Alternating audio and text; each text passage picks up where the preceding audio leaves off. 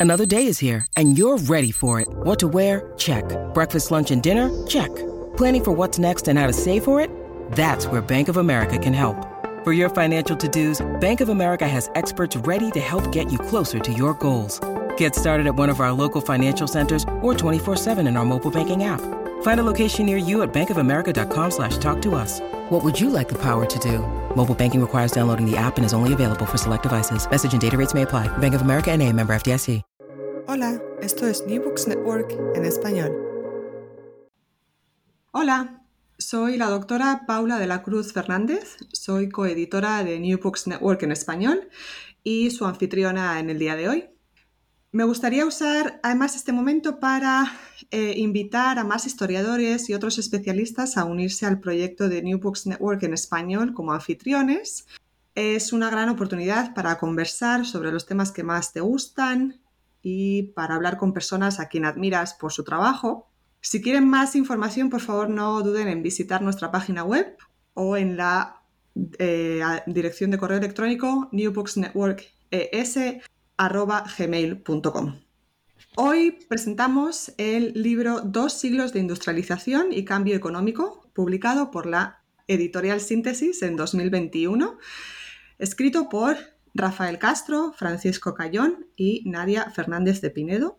Hola a todos. Hola, buenas tardes. Este manuscrito, que eh, no es largo, es muy, lo digo sobre todo por los alumnos, está pensado eso, para estudiantes de licenciatura y máster y también para un público no especializado en historia económica. Nos acerca a conceptos básicos sobre este proceso económico y también a periodos claves de la historia de la industrialización. También incluye descripciones sobre las teorías que han marcado el estudio de este proceso económico a lo largo de los siglos XIX y XX hasta y el XXI y cuenta con útiles secciones que denominan que los autores denominan casos que sirven para introducir al lector un poco más en detalle y de manera aplicada a cada periodo y cada tema de eh, los capítulos. Como decía, hoy tengo el placer de estar acompañada por los tres autores. Les voy a dar paso a ellos mismos a que se presenten. Si quieres, Nadia, empezamos contigo. Sí, muchas gracias. En primer lugar, Paula, muchas gracias por invitarnos a presentar nuestro libro. Soy Nadia Fernández de Pinedo, profesora titular en la Universidad Autónoma de Madrid, el Departamento de Análisis Económico. Eh, teoría económica e historia económica. Llevo impartiendo clases aquí aproximadamente unos 16 años. He impartido asignaturas de historia económica mundial, divergencia económica en perspectiva histórica. Y eh, comienzo mi andadura en historia económica con una tesis doctoral sobre comercio y fiscalidad en el siglo XIX en Cuba. A partir de ahí he desarrollado investigaciones que tienen que ver también con el sistema de innovación y patentes en Cuba, pero también con eh, la cultura material, consumo, me he ido incluso del 19, he ido yendo un poco hacia atrás hasta el siglo XVI, pero siempre he tenido como tema transversal la transferencia tecnológica y la eh, globalización. Muy bien, Francisco. Pues soy Francisco Cayón, eh, también imparto clases en la Universidad Autónoma de Madrid desde hace unos 20 años He dado docencia de Historia Económica Mundial, Historia de España, Historia de la Empresa. Eh, mi, tesis doctoral eh, tuvo que ver con, la evolución de las primeras compañías eléctricas en, Madrid. De ahí, eh, yo, soy doctor en Historia, pero eso ya me llevó al mundo de la, economía. Y, luego a partir de ahí he trabajado en temas de, de innovación tecnológica, el mundo de las patentes, el, el, mundo de la empresa ferroviaria, de la, de la infraestructura, de la construcción de material eh, ferroviario y eso es todo. Muy bien, gracias. Rafa, cuando quieras. Hola, buenas tardes. Muchas gracias, Paula, por la invitación, como decía Nadia. Bueno, mi nombre es Rafael Castro eh, y completo un poco la triada de profesores de la Autónoma que han hecho este libro, eh, como la Santísima Trinidad. soy también profesor de Historia Económica eh, Historia Económica de España desde hace 11 años. Eh, me doctoré en la Universidad Complutense eh, en el 2010 y desde entonces básicamente mi investigación ha versado sobre las inversiones internacionales. sobre todo sobre las inversiones, inversiones francesas en España a lo largo de los dos últimos siglos. Dentro de estas inversiones, pues me he interesado sobre todo en la banca, la gran distribución y la transferencia de conocimiento y de tecnología entre países. Y desde que estoy en la autónoma, como teníamos un grupo muy potente sobre patentes y marcas, digamos que he añadido a la, investigación sobre inversión internacional eh, la, pata eh, de la propiedad intelectual. Y estamos últimamente viendo cómo patentan y registran marcas las multinacionales en perspectiva, histórica. Ah, qué interesante. Gracias. Gracias a los tres. Si os parece, pasamos a comentar el libro y a presentarlo. Una pregunta que siempre nos gusta hacer es cómo surge la idea de escribir este libro y a quién está dirigido. ¿Por qué pensáis, por qué pensasteis que era importante escribir un, manual así? cuál fue el proceso también de trabajo para escribirlo, ¿no? Sois tres autores, cómo os organizasteis para hacerlo. Y vamos, creo además que eso es importante pues para futuros proyectos. Pues sí, mira, como bien has señalado al principio, Paula, eh, es un libro efectivamente que tiene, vamos a decir, un cierto carácter divulgativo para no especialistas, es decir, desde estudiantes a personas que tengan un interés eh, variado sobre la economía o la globalización. Entonces, en ese sentido, eh, es un libro amplio, pero que maneja además conceptos que creíamos eran fundamentales, pero para que cualquier lector bueno, pudiese entenderlo. El libro de alguna manera enraiza en que llevábamos un tiempo sobre todo pensando que los temarios que se impartían sobre todo en las asignaturas de historia económica mundial se habían quedado obsoletos, sobre todo esa, eh, esa tendencia a impartir de forma cronológica ¿no? la historia económica y nos dábamos cuenta además que no llegábamos a los alumnos. Esa falta de motivación ¿vale? por parte de los estudiantes, sobre todo en las carreras de economía y de administración de empresa, era muy evidente y pensábamos que era necesario darle un giro, ¿no? es decir, romper esa perspectiva cronológica y hacer la temática sin que perdiesen de vista, eh, desde luego, los grandes procesos eh, y las grandes oleadas de largo plazo. Eh, para nosotros, intentando buscar un denominador común, un hilo conductor, los tres coincidimos en que la industrialización era el factor decisivo en la globalización y en los cambios estructurales. Porque solo entendiendo las causas y consecuencias de la industrialización podemos entender la situación actual y el actual orden mundial. Eh, por eso em, empezamos a ahondar en cuáles serían esas claves, esos temas básicos en este libro y entonces las políticas industriales, los cambios demográficos, la especialización o la disponibilidad de recursos en cada uno de los países o regiones, pues eh, son o han sido, creemos, la clave para poder entender em, bueno, el, futuro. Entonces, eh, la editorial Síntesis nos brindó la oportunidad de eh, publicar este libro y entonces pues nos lanzamos los tres a esta aventura, ¿no? De alguna forma. Eh, sobre todo porque además la editorial quería nuevos enfoques, no queríamos a decir, unas historias económicas clásicas, ¿no? Por decirlo. Entonces, aunaba muy bien ese sentir que teníamos nosotros, esas ganas de cambio, de explicar la realidad de una manera diferente y coincidía un poco también con em, el enfoque que tenía la editorial. Efectivamente, somos tres y el proceso ha sido largo, complejo, pero muy fructífero. Eh, básicamente lo que hicimos al principio es eh, dividirnos los capítulos entre los tres para tener un primer borrador y luego ir reescribiéndolo juntos. Entonces, la introducción, por ejemplo, las conclusiones, pues eh, han sido un proceso de reflexión, vamos a decir, muy fructífero en ese sentido, ¿no? Porque cada uno además venimos de mundos, vamos a decir, diferentes, como bien hemos explicado al principio, ¿no? Del mundo de la empresa o de eh, el comercio, etcétera. Entonces, el, principal reto, una vez que teníamos ese primer borrador, es ajustarnos, vamos a decir, a eh, lo que nos sugería la editorial, que es sobre todo, bueno, pues eh, como tú bien has dicho, es un libro corto, ¿vale? dividido en una serie de capítulos y entonces no teníamos, teníamos el miedo o el gran problema era no caer en el reduccionismo y entonces eso nos llevó a un proceso de elaboración y de reescribir eh, durante eh, casi eh, dos años.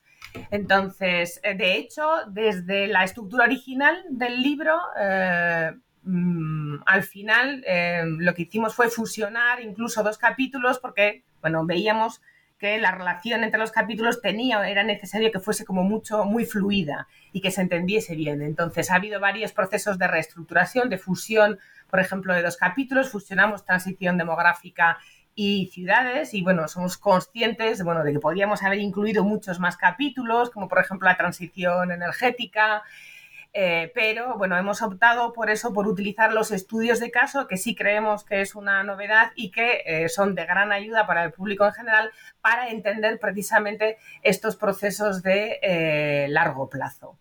Em, así que bueno, más o menos esa ha sido la evolución. Sí, la verdad es que para mí lo de los casos me pareció muy útil porque además creo que crea, vamos, llegáis a, este, a esta idea de, conectar. Estamos estudiando un concepto, bueno, pues mm, igual no es el presente, pero mira cómo se conecta eh, a principios de siglo con este evento, ¿no? Y, así es como quizás generáis también interés entre los alumnos. Eh, llevamos trabajando ya, creo que ya casi 10 años los tres juntos, hemos llevado a cabo varios proyectos de innovación docente y entonces incluso hemos llevado, eh, tenemos varios Small Private Open Course, varios SPOCs, en el que precisamente ahí empezamos con estudios de caso. Entonces, viendo cuál era el interés eh, de los alumnos. De hecho, los estudios de caso no son, vamos a decir, los típicos que puede haber en un libro de historia económica, como los estudios de caso que tienen que ver con eh, la industria armamentística, etcétera. Entonces, sí que es cierto que en nuestras clases habíamos ya empezado a trabajar los estudios de caso. Muy bien, gracias. Pues vamos por el, por el, primer capítulo que nos acerca a los conceptos de industrialización, crecimiento económico y desarrollo económico. ¿Cuáles son las teorías que se han desarrollado en cuanto a estos conceptos, que lo explicáis en el libro, y por qué es importante quizás empezar con eso cuando vamos a estudiar industrialización?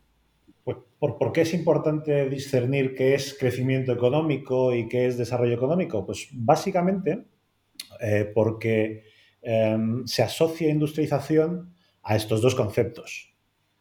Eh, tal vez los trabajos de Kuznets sobre el crecimiento económico moderno han contribuido a esta asociación. El problema con, con ambos, con crecimiento económico y desarrollo económico, es que sus definiciones no siempre son del todo claras. De hecho, se tiende a pensar que el crecimiento económico lleva al desarrollo y no siempre es así.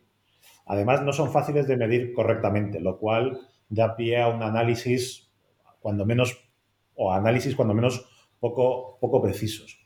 En cuanto a las teorías de la industrialización, la clave, y es una cosa en la que hemos trabajado mucho eh, en este libro, es, es ver en, qué factor o cuál es el factor que desencadena la industrialización, que es la que lleva las diferentes teorías. Y sobre todo hay una cosa que es muy importante, es que hay que, hay que aceptar la insatisfacción. Es decir, que no hay ninguna de las teorías que explique eh, de maneras plenamente satisfactorias por qué, por qué hubo industrialización.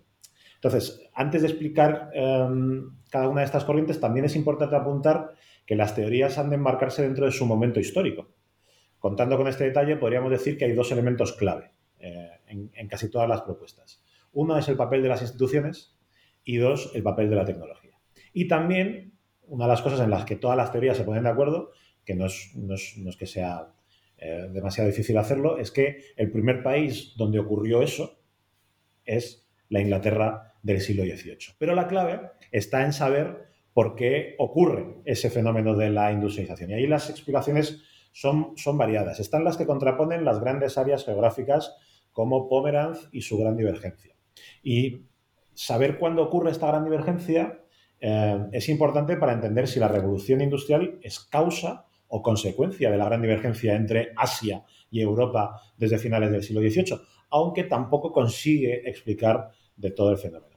Y más allá de las explicaciones eh, clásicas, eh, sobre todo de, de, mediados del siglo XX, con un sesgo claramente anglosajón, el grueso de las corrientes teóricas se ha centrado en cuatro elementos clave. Dos los hemos dicho antes, que es, digamos, las instituciones y la tecnología, y hay dos más que son muy importantes, que es el, determinismo geográfico, es decir, dónde está un país y qué es lo que tiene para poder industrializarse, y también incluso la cultura, eh, la fuerza cultural de ese país, la calidad del capital, del capital humano de ese país. Además de saber por qué hay industrialización, no nos podemos quedar ahí. Hay una cosa muy importante también, que es cómo se difunde esa industrialización. Y no solo cuándo y por qué ocurre, sino también cuándo y por qué se difunde.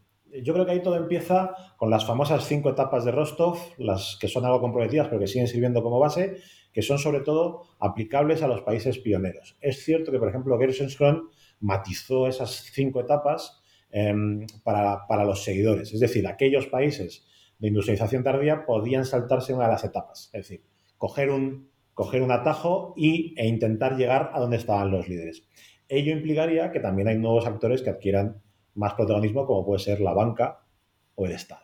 Y a medida que sigue la difusión aparecen nuevas teorías explicativas, como puede ser el Big Push, no solo el socialista, con un gran protagonismo del Estado que reparte a lo largo sobre todo del siglo XX éxitos y fracasos. Y sobre todo lo que nos hemos dado cuenta es que hay un punto clave en toda esta historia, que además lo remarcamos creo en todo el libro, que es el antes y el después de la Segunda Guerra Mundial, donde prácticamente, no diré prácticamente, pero sí hay muchas cosas que cambian. Y sobre todo hemos visto a partir de los 70, de los años 70 del siglo XX, que se observa una especie de lo que hemos llamado una industrialización en cascada.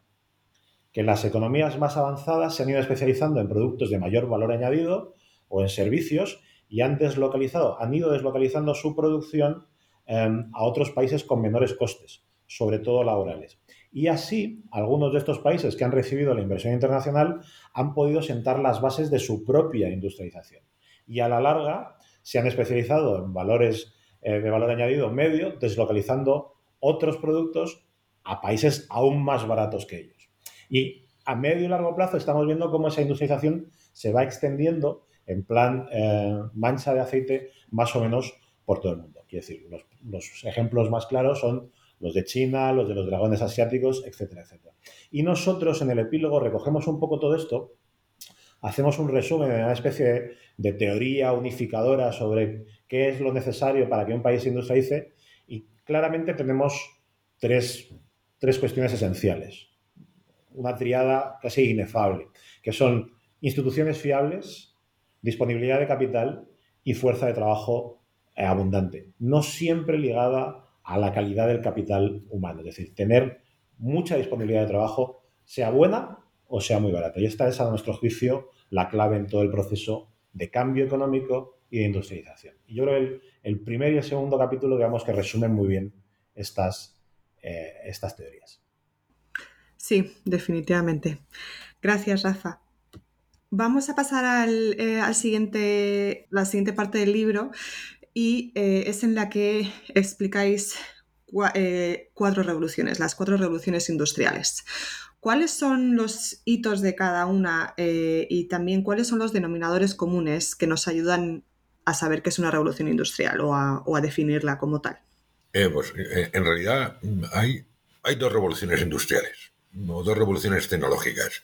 La primera, la que, la que se desarrolla en Inglaterra, desde mediados del siglo XVIII a mediados del siglo XIX, digamos que es la revolución industrial con mayúsculas, eh, con mayúsculas, que es la que eh, acontece, la, que tiene que ver con la máquina de vapor, con la, con la fábrica, con el ferrocarril. Luego hay una segunda revolución, la segunda revolución industrial o tecnológica, y este, este concepto de tecnológica es lo importante, que acontece a partir del siglo XIX y es la de la electricidad, la del automóvil, la del acero, la del petróleo, Mm, e, esta última, esta última, eh, digamos que de alguna manera es la que ha pervivido hasta, hasta, el, momento presente. Todas, todas ellas tienen un, elemento común, que es el cambio tecnológico, que subyace debajo de todas ellas. para el presente, para el presente es, esa segunda revolución tecnológica la que más eh, nos, nos, plantea, nos plantea su, su continuidad. Eh, la tecnología de la primera revolución industrial se nos queda ya de alguna manera un, poco, un poco lejos. Y entonces esa, esa segunda, esa segunda eh, revolución industrial la que, la que nos, nos pone, nos pone, eh, nos sitúa en, el presente. De hecho, las otras dos revoluciones tecnológicas o las otras dos revoluciones industriales de las que de las que hablamos en el libro están vinculadas a la tercera, la tercera con la con el mundo del cambio del mundo de la informática con las transformaciones en el, en el mundo de, la, eh, de, las, de las telecomunicaciones, eh, de alguna manera con lo que estamos viviendo hoy en día, y que, y que surgiría a partir de la eh, llegada eh, del, mundo de la informática, de los ordenadores, de los PCs, al, mundo de la empresa, al mundo de la producción, al ámbito doméstico y, luego al ámbito de la, de la educación. E, eso es en lo que nos encontraríamos en la actualidad. No todo el mundo considera que existe esta tercera revolución industrial, esta tercera revolución tecnológica. Muchos consideran que es una mera continuación de la, de la segunda. Pero los que sí creen que existe esta tercera revolución eh, tecnológica eh, dan incluso un paso más allá y plantean que estamos ya en la cuarta revolución. En la cuarta revolución tecnológica vinculada a la automatización de los procesos productivos, vinculada en realidad a la robotización de los procesos productivos.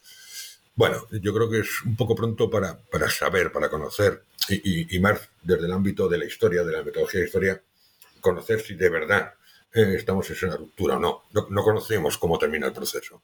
Sabemos cómo puede estar empezando, eh, no, cómo, no cómo ha terminado. Y en cualquier caso hay, un elemento que, diferencia las dos primeras revoluciones tecnológicas eh, de esas dos siguientes, y es el cambio de un paradigma energético. En la primera revolución industrial hay un cambio de paradigma energético, se pasa de, la madera, de la madera, del, carbón vegetal al carbón, al carbón eh, mineral. En la segunda aparece la electricidad y, más, un poco más adelante el, petróleo. En la tercera no hay cambio de paradigma. Seguimos con la electricidad y seguimos con el petróleo.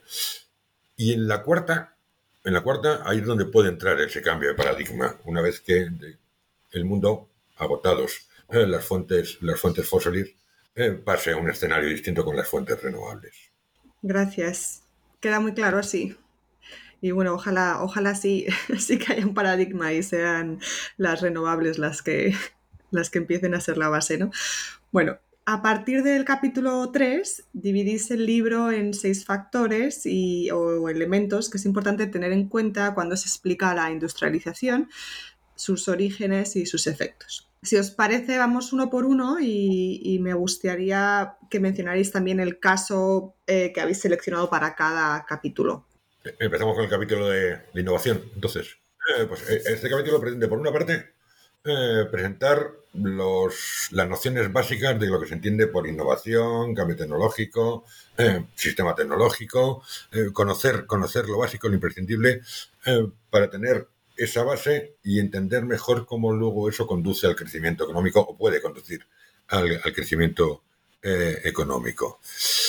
Por otro lado, lo, que pretendemos es efectuar un, análisis de cuáles han sido las principales aportaciones que ha habido en cada una de esas oleadas de innovación eh, vinculadas con las, con las revoluciones, con las revoluciones eh, tecnológicas. es importante también saber cómo se han protegido esas innovaciones, eh, qué mecanismos institucionales han existido, singularmente el, mundo de las patentes. Eh, se reflexiona un poquito, un poquito en el libro, el libro como sobre, sobre ello. Eh, como también es fundamental, y, lo, dejamos, lo dejamos creo que claro, entender que la, que la innovación no se refiere solo a las máquinas, a los objetos, sino que la innovación tiene también que ver con los cambios en la organización, con los cambios en los procesos en los procesos eh, de producción, que es igual de importante y en ocasiones todavía más que lo que entendemos por, por cambio, por innovación, por cambio tecnológico vinculado a la máquina, por decirlo de alguna manera. Eh, también también destacamos que a lo largo de la historia tampoco ha habido tantas grandes innovaciones, innovaciones radicales. Hay, hay muy poquitas innovaciones radicales, porque probablemente lo más importante para vincularlo al crecimiento, al crecimiento económico ha sido precisamente la agregación de conocimientos, la, incorporación de pequeñas innovaciones, innovaciones en racimo eh, que, se, que, se, conocen, mucho más que las innovaciones radicales. Ponemos, ponemos algunos, algunos ejemplos en, en el texto. Y, y, por último, de alguna manera también hacen entender que la, máquina de vapor no es de, no es de Watt, no es de Watt, que, el, que, el, que el ferrocarril no es de Stephenson, o que la bombilla no es de Edison que antes de ellos había máquinas de vapor, había ferrocarriles, eh, o, había múltiples bombillas o múltiples lámparas. ¿Vale? Eso es un poco lo que, lo que a lo largo del, eh, del capítulo eh, hemos, hemos querido presentar. el, caso, el caso que plantea, que, va junto con este capítulo, es un caso de estudio vinculado a la guerra. La guerra se dice siempre que es un, un gran fomentador de innovación, sobre todo y particularmente a partir de, las dos guerras del siglo, del siglo XX, las dos guerras mundiales, que, dieron lugar a, múltiples, a múltiples eh, nuevos bienes, procedimientos, pero nosotros nos hemos ido a fijar en, un sector muy particular, que es el sector médico, higiénico, sanitario, porque ahí también ha habido, ha habido múltiples innovaciones que se remontan a, mucho tiempo atrás. pues hablamos desde, desde cómo se, se lucha contra el escorbuto por parte de la, de la Armada Británica en, tiempos, en tiempos muy, muy lejanos, a, cómo se desarrollan los primeros sistemas de envasado y conservación de alimentos eh, en la Francia, en la Francia de, principios del siglo, de principios del siglo XIX. Eh, eh, vemos cómo, cómo se dan avances muy significativos en todo lo relacionado con la transfusión de sangre empezando por la Guerra Civil Española y continuando en la Segunda, en la segunda Guerra Mundial, eh, la capacidad de, difusión de la penicilina en la propia Segunda, segunda Guerra Mundial, el desarrollo de la cirugía plástica, la fabricación de prótesis, toda una playa de, elementos que hoy en día vivimos con ellos y que vienen del mundo bélico, de las guerras, de los grandes conflictos y que luego, luego se transforman eh, hacia la, sociedad civil eh, para que pueda seguir avanzando. En el capítulo 4, eh, otro de los factores determinantes que no podía faltar en el libro era lógicamente la población y la mano de obra. Eh, aquí explicamos muy bien el proceso de la transición demográfica y aunque es cierto que se ha tendido a asociar revolución industrial con transición demográfica, lo que sí es cierto es que hasta 1950 ambos procesos parecen ir los dos parejos, especialmente vinculados al éxodo rural y a los movimientos migratorios, pero a partir de 1950 lo que vemos es que tanto los avances en la medicina, la salud o incluso el coste de oportunidad para la mujer de tener hijos han acortado las fases de la transición demográfica. Lo que se puede decir es que la revolución demográfica ha sido mucho más veloz que la eh, revolución industrial.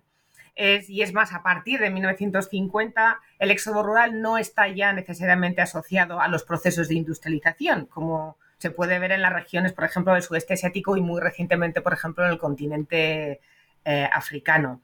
Ahí es más la terciarización la descolonización los que han determinado sobre todo los movimientos migratorios. Y además hay que tener en cuenta que los grandes movimientos migratorios internacionales tienden, por ejemplo, curiosamente, a originarse en naciones cuyas economías están creciendo con gran rapidez y se encuentran en la tercera fase perdón, de la eh, transición demográfica. Em, sin embargo, aquí recuperamos como estudio de caso un caso emblemático que es el de la migración irlandesa en el siglo XIX. Esta gran famosa hambruna irlandesa provocada por el mildium de la patata, que fue la última gran crisis de subsistencia, por lo menos en Europa occidental, y que provocó no solo más de un millón de fallecidos, sino la emigración de millón y medio de irlandeses a Estados Unidos y más de 300.000 a eh, Inglaterra y Escocia. Pero lo que queríamos ver en este estudio de caso es eh, lo importante, no solo es la gran emigración y los fallecimientos, sino las consecuencias a diferentes niveles que tuvo esta crisis de subsistencia, empezando por un cambio en la política arancelaria, logrando la abolición en 1846 de las leyes de granos en el Parlamento británico. Y aquí sí vemos un cambio en las dinámicas migratorias, ya que eh, emigran familias enteras y mujeres, no solo varones jóvenes, y además es una inmigración definitiva, solo el 10% eh, de los que emigró regresó. Eh, sin embargo, lo más emblemático de este estudio de caso es que el alivio de esta presión demográfica, aunque es verdad que, que logra un aumento de los niveles de vida, no dio lugar, por ejemplo, a un proceso de industrialización relevante como se podía, por ejemplo, haber esperado. Muy bien, además eh, voy a apuntar que este capítulo tiene un montón de, tablas y, gráficos que son muy útiles para, es seguro para las, para las clases. Pues Paco, ¿puedes seguir por la, con la fábrica, por favor? Yo voy a seguir con la fábrica y ya ah, lo acompañamos con la empresa que tienen bastante, bastante que ver. Eh, la, fábrica es, uno de los iconos, como, como antes he comentado, de la, de la revolución industrial, de la revolución industrial eh, inglesa y, la fábrica va a representar un cambio radical, radical en, el modelo, en el modelo organizativo. Pero es una fábrica que se va a ir transformando.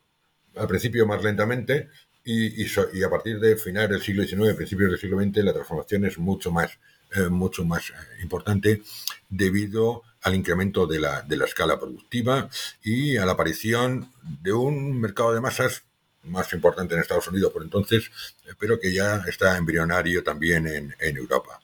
Una, una, fábrica que además nos va a servir como, digamos, como excusa para hablar eh, del trabajo. Eh, excusa para hablar del trabajo, de las dificultades de, adaptación que tuvieron los trabajadores para entrar en el mundo de la fábrica, de la descualificación eh, de muchos de estos trabajadores según va avanzando el proceso, los cambios organizativos, la llegada, la llegada de la Organización Científica del Trabajo y otras cuestiones que tiende a descualificar a los, a los trabajadores y, y, de la necesidad de unirse a estos trabajadores para ser más fuerte, para tener mayor capacidad eh, en la negociación.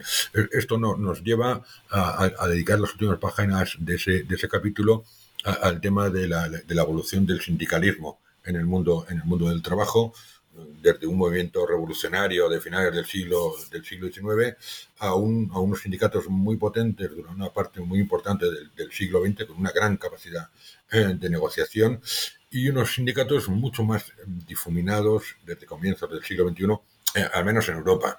En el, en el, en el, capítulo eh, se, se, manifiestan algunas diferencias que existen entre los diferentes sindicalismos a, lo largo, a lo largo del mundo. El, caso, el estudio de caso que va asociado a este capítulo tiene que ver con la energía, porque la energía es, es, es, el elemento central para entender cómo puede aparecer la fábrica. E, ese cambio, esa aparición de la máquina de vapor eh, permite, permite incorporar el mundo, el mundo de la fábrica a la, economía, a la economía eh, internacional. Una, una, un estudio de caso en donde lo que, lo que vamos a hacer es visualizar cómo han ido transformándose eh, los elementos, las fuentes primarias eh, de, energía, cómo vamos a pasar, vamos a pasar eh, en un primer momento de, la madera, del agua y del viento como, fuentes energéticas fundamentales y vamos a pasar muy rápidamente al carbón con la llegada de la, revolución industrial. Vamos a empezar a emplear las, los elementos, los, fuentes de energía eh, fósiles, como a finales del siglo XIX eh, empieza ya a aparecer el, petróleo, aunque, aunque su consolidación no sea hasta el periodo entre guerras, incluso después de la Segunda, la segunda Guerra Mundial. Y eso analizado a través de dos gráficos donde se observa muy bien eh, cómo, cómo, son estos, estos fuentes fósiles las que van a ser los elementos fundamentales. fundamentales. visto, visto esto, visto esto lo, que, lo que venimos a, a, valorar es cómo este uso de, intensivo de, energías eh, fósiles eh, facilitó, eh, obviamente, la industrialización, pero por contra fue el, causante de unos elevadísimos niveles de, contaminación. Digamos que el, famoso smog londinense parecía ya un claro indicador, un claro indicador y sin embargo, pues en los años siguientes poco se ha hecho por cambiar. Estamos ahora en ello, justo ahora se está celebrando la COP27 y todavía estamos en ello. Quiero decir que el, gráfico, si lo continuásemos hasta, hasta el 2022, eh, probablemente hubiese cambiado todavía muy poquito. Bueno, pues eso es un poco lo que se pretende ver en ese estudio, en ese estudio de caso. En el siguiente capítulo nos enfrentamos al mundo, al mundo de la empresa. Eh, como decía Pablo al principio, no suele, no suele aparecer la empresa analizada eh, dentro de la, de la historia, de los libros manuales de historia, de historia económica, como tampoco ha tenido una, un gran interés por parte de la teoría económica eh, durante, durante mucho tiempo. Y, en este capítulo lo que hacemos es eh, pues analizar la evolución, la evolución de la empresa. Incluso empezamos antes de esos, eh, de esos dos siglos de industrialización. No vamos, no vamos mucho más atrás, no vamos casi hasta el siglo, hasta el siglo XV, para entender que la empresa no, no es un elemento, no es una institución propia de la industrialización, que ya existe, y que lo que hace es ir transformándose, ir creciendo es cierto que en los primeros momentos las transformaciones tampoco son tan importantes. Solo según va avanzando la industrialización, eh, estas empresas eh, van, eh, van cambiando. ¿vale? Ver, ver a lo largo del, capítulo cómo hay cambios importantes, pervivencias muy importantes en el mundo de la empresa, pero, pero no, no solo a lo largo de estos 200 años, en el presente, en el presente también. Y luego ver cómo si hay transformaciones muy importantes, sobre todo después de la Segunda Guerra Mundial, como decía, como decía Rafa hace, hace, un, hace un momento. En la, Segunda Guerra Mundial eh, cambia, cambian muchos eh, paradigmas y a partir de ahí el, mundo de las grandes empresas multinacionales de las empresas transnacionales eh, va, a ser, va a ser lo que dé el salto, el salto definitivo. Y, luego ver un poco cómo, cómo esto, como, como en todos los, los, elementos que vamos en vemos en el libro, eh, esto no es lineal. Eh, esto está sujeto a, especificidades. Las grandes empresas, que es de lo que hablamos, de las grandes empresas, fundamentalmente, no son las mismas las europeas, las estadounidenses, eh, las japonesas o las, o las coreanas. Y terminamos un poco el capítulo hablando de esas grandes empresas chinas que ahora empiezan a dominar eh, los rankings eh, mundiales, mundiales del mundo de la empresa. El, capítulo, el, estudio, el estudio de caso, mm, también nos vamos a un, a un lugar un poco no habitual, que es ver el mundo de la empresa en, las grandes, en las grandes industrias del armamento. ¿eh? de dónde, dónde, se, dónde se originan y, lo, ejemplificamos en, en, tres grandes, grandes empresas del siglo XIX que todavía eh, algunas todavía algunas de ellas eh, perviven. Vemos un ejemplo de la, de la británica Vickers, de la francesa Schneider, de la alemana, de la alemana Krupp, para, para analizar que son tres mundos distintos, tres mundos, tres países distintos tres modelos de empresa diferentes. Las, la británica y la, y la francesa son empresas que se dedicaban a otras actividades y que a partir de un determinado momento integran dentro de su actividad y se va a terminar convirtiendo probablemente en, su actividad casi fundamental eh, la, fabricación de armamento, mientras que Krupp, eh, la, empresa alemana, sí que desde sus orígenes eh, tiene la actividad del armamento como elemento, elemento fundamental. eran famosos los, los cañones eh, de Cruz desde, mucho tiempo desde mucho tiempo atrás. Y, luego vemos cómo eh, sus, políticas, sus estrategias de crecimiento también son distintas.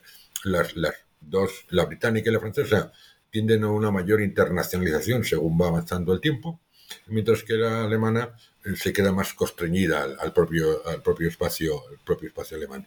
Y también en ese estudio de caso vemos cómo en el muy largo plazo, en el muy largo plazo, hay una tendencia a la colusión a, una cierta colusión en el mundo de estas empresas eh, armamentísticas eh, que tienen repartidos más o menos el, negocio, las actividades eh, a, lo largo, a lo largo del tiempo. Acabamos los dos últimos capítulos con, con comercio y con, y con finanzas, son, digamos, dos capítulos con cierta, con cierta densidad, porque son muy transversales, digamos, y recogen casi un poco todo lo que se ha dicho eh, eh, a lo largo del libro.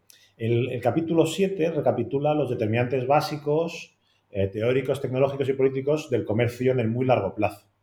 Estas tres patas son determinantes para entender los flujos comerciales desde que, desde que nace, desde el advenimiento de la revolución industrial. por un lado, se, empieza con un repaso teórico. Siempre intentamos ligar un poco de teoría económica con, con la realidad histórica y se hace un pequeño repaso a la teoría básica del comercio internacional con los, los teoremas del Hesker-Ollins o el Stolper-Samuelson y de las políticas comerciales. Eh, básicamente se defiende que tanto proteccionismo como librecambismo se han ido turnando en los 200 últimos años, que es un periodo eh, bastante interesante en el sentido de que eh, es un periodo donde el comercio raramente ha dejado de crecer.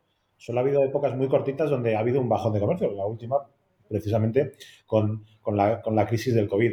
En términos generales, eh, parece, nos, parece que el, proteccionismo ha sido em, una opción utilizada por los followers y algunos líderes, mientras que el librecambismo, probablemente asimétrico, es decir, eh, un poco de la teoría del embudo, fue el instrumento de los países más importantes o los líderes de la economía mundial en sus distintos momentos históricos.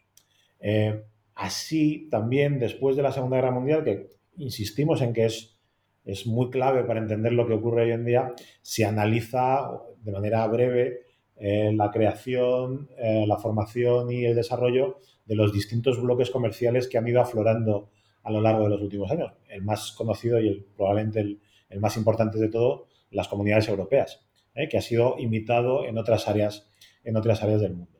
Em, por otro lado, antes de analizar los flujos comerciales en el largo plazo, se analiza la tecnología, es decir, cuáles han sido las revoluciones que han llevado al aumento del comercio.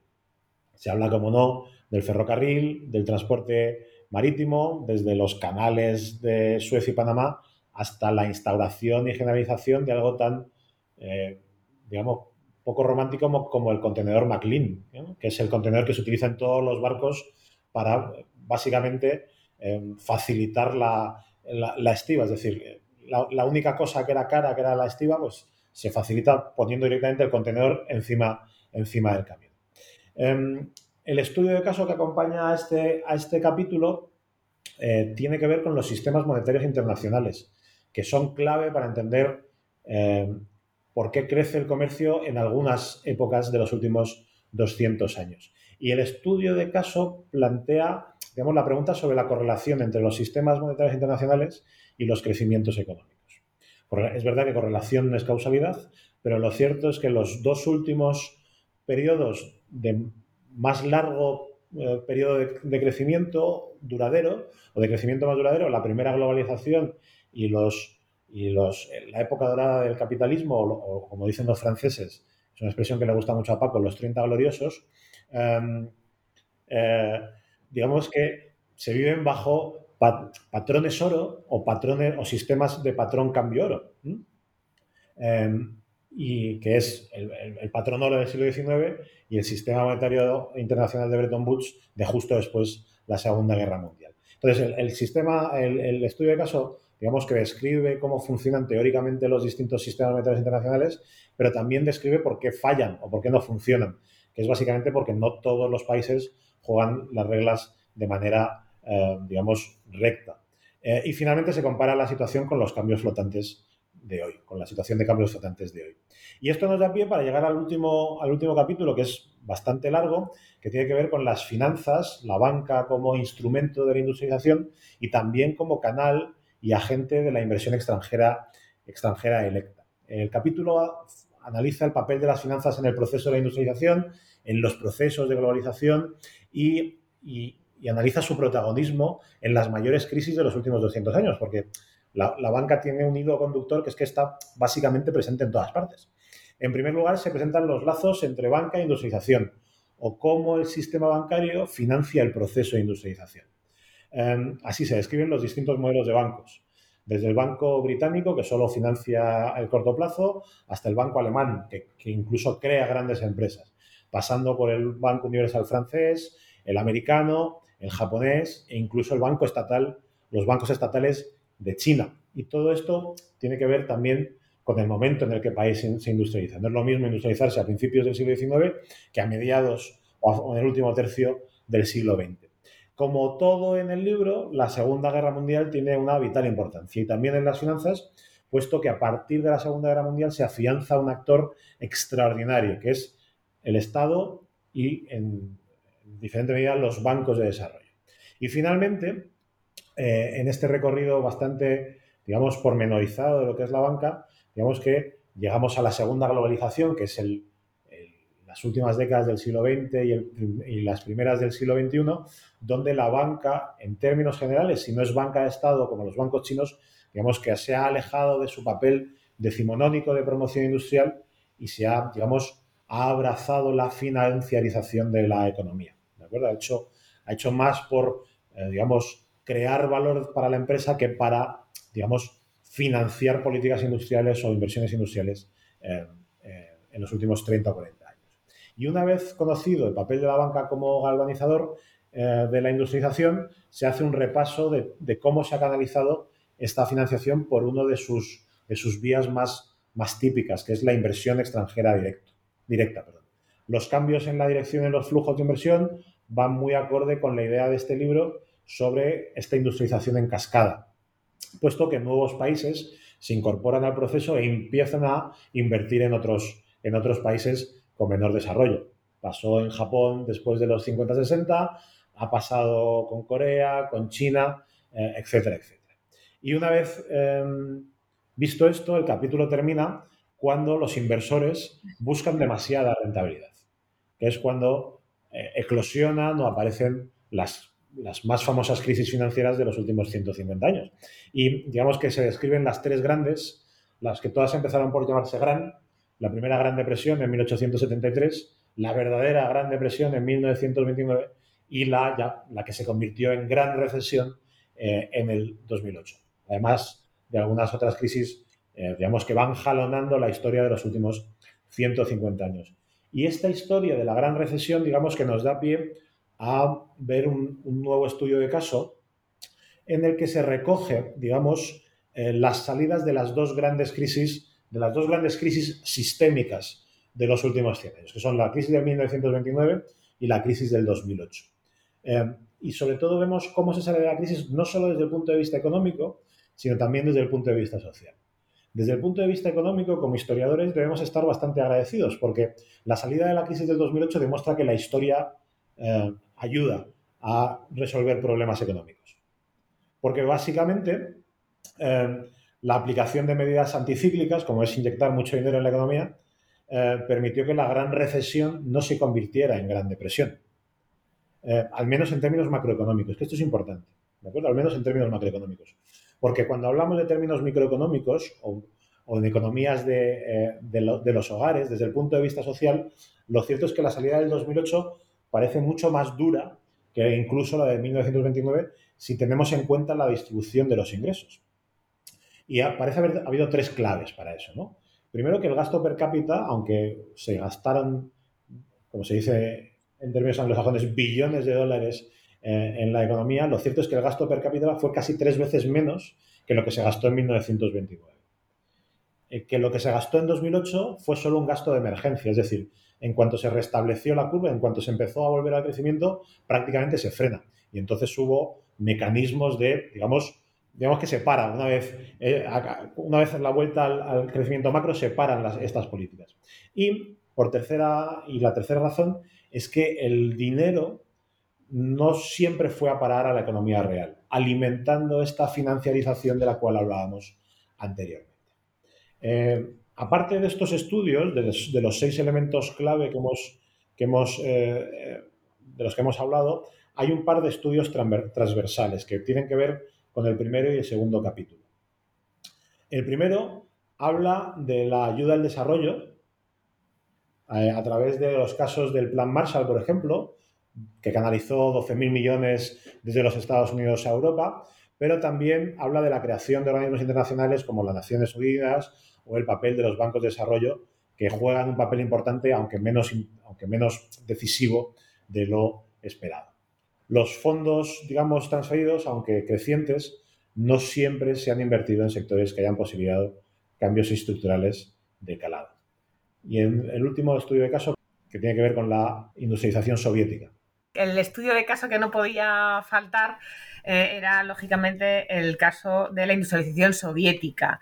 Eh, en primer lugar, porque es una industrialización dirigida por el Estado, con cambios demográficos acelerados, movimientos migratorios forzosos y sobre todo centrado en la industria pesada y dentro de esta la industria militar.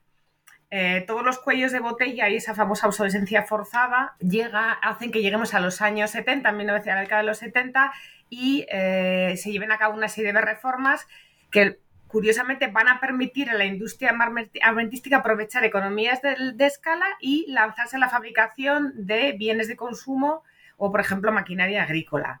Eh, sin embargo, todavía en 1990 el sector armamentístico representaba en Rusia el 19% del empleo industrial y el 12% de toda la producción industrial. Por eso nos parecía que este estudio de caso era emblemático más allá de hablar de la Unión Soviética. Y con esto acaban los estudios de caso que hay en el libro.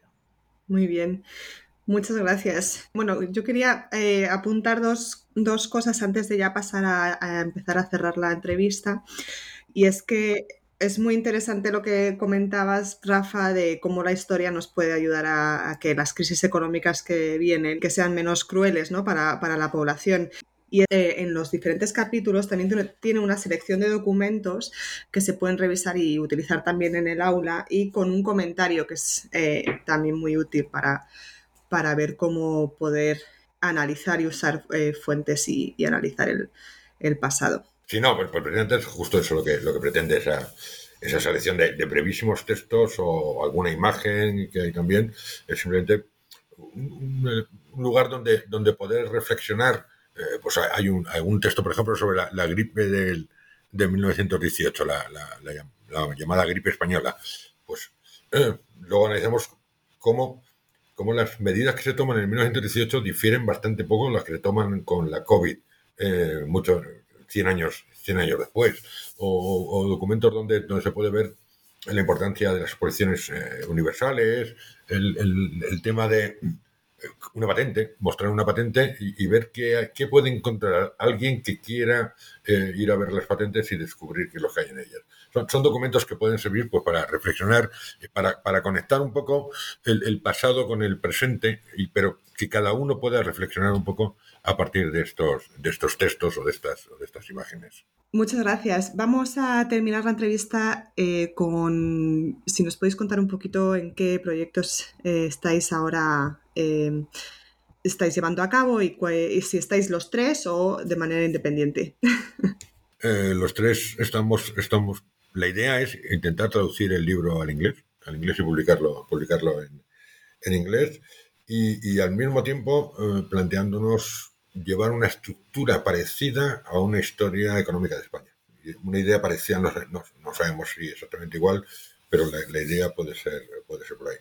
Y, luego seguir ahondando en el tema de los casos, que nos parece interesante. Ya, ya, ya comentó Nadia al principio que es algo que hemos venido utilizando en, las clases a través de, las plataformas que hemos utilizado los tres recurrentemente los últimos nueve, diez años, pero los casos creemos que son un elemento muy importante para para poder conectar muy bien los, los, elementos del pasado con el, con el presente, como atraer, atraer a, los, a los lectores o atraer a los alumnos de, cosas que ocurrieron en el pasado que podemos interpretarlas y que nos pueden ayudar en el presente a interpretar este, este presente. Y, yo, desde un punto de vista personal, pues Rafa había comentado al principio ya algo, eh, estamos trabajando sobre el tema de, de innovación y el mundo de la empresa, ver si hay, si hay elementos digamos que se puedan hasta cierto punto modelizar eh, vinculados a cómo, a cómo esas empresas eh, realizan, realizan sus inversiones, su, su I+D y su innovación en, en, los países en donde están, en donde están presentes, cuando son, son grandes eh, multinacionales, y, centrado básicamente en eso. Muy bien, gracias. Nadia, ¿te parece seguir? Eh, sí, eh, bueno, además de este proyecto en común, últimamente eh, vinculado con las publicaciones que he realizado en Cliometric Historical Methods con mis compañeros Félix Fernando Muñoz y Avero La Parra, lo que me he centrado es en analizar a través de estudios bibliométricos cómo ha evolucionado precisamente la historia económica en el famoso debate Margot y Volk ¿no? sobre bueno, dónde acabarán los historiadores económicos y si, bueno, sobre todo y tiene mucho que ver con la formación, ¿no? Es decir, no es lo mismo aquellos que, por ejemplo, tenemos una formación original en historia con los que tienen una formación de economistas, ¿no? Y entonces estoy un poco ahí eh, en ese debate sobre hacia dónde va la historia económica. Muy bien, muy bien, gracias. Rafa. Pues nada, completando un poco lo que ha dicho Paco, eh, tengo, tengo además proyectos con, con, ambos.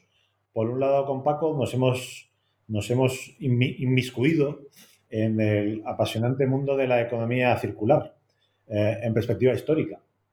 Básicamente porque hemos intentado ver cómo eh, se gestionan los recursos y la escasez en periodos como la Guerra Civil Española con el caso del ferrocarril y con algún estudio de caso de, de una empresa eh, muy, digamos, muy paradigmática de los 40-50 y sobre todo de los 60-70 como Ferrovial, que también, digamos, crea sus ventajas competitivas con algún germen parecido a la economía, a la economía circular. Y por otro lado, aunque yo soy un, más, un, más, más que un especialista, he hecho más siglo XX que siglo XIX, con Nadia tenemos un caso, yo creo que muy bonito, sobre un banco francés que se llama Crédit Foncier Colonial, que es un crédito, perdón, un banco que se creó única y exclusivamente para financiar el comercio de la caña de azúcar en las colonias francesas.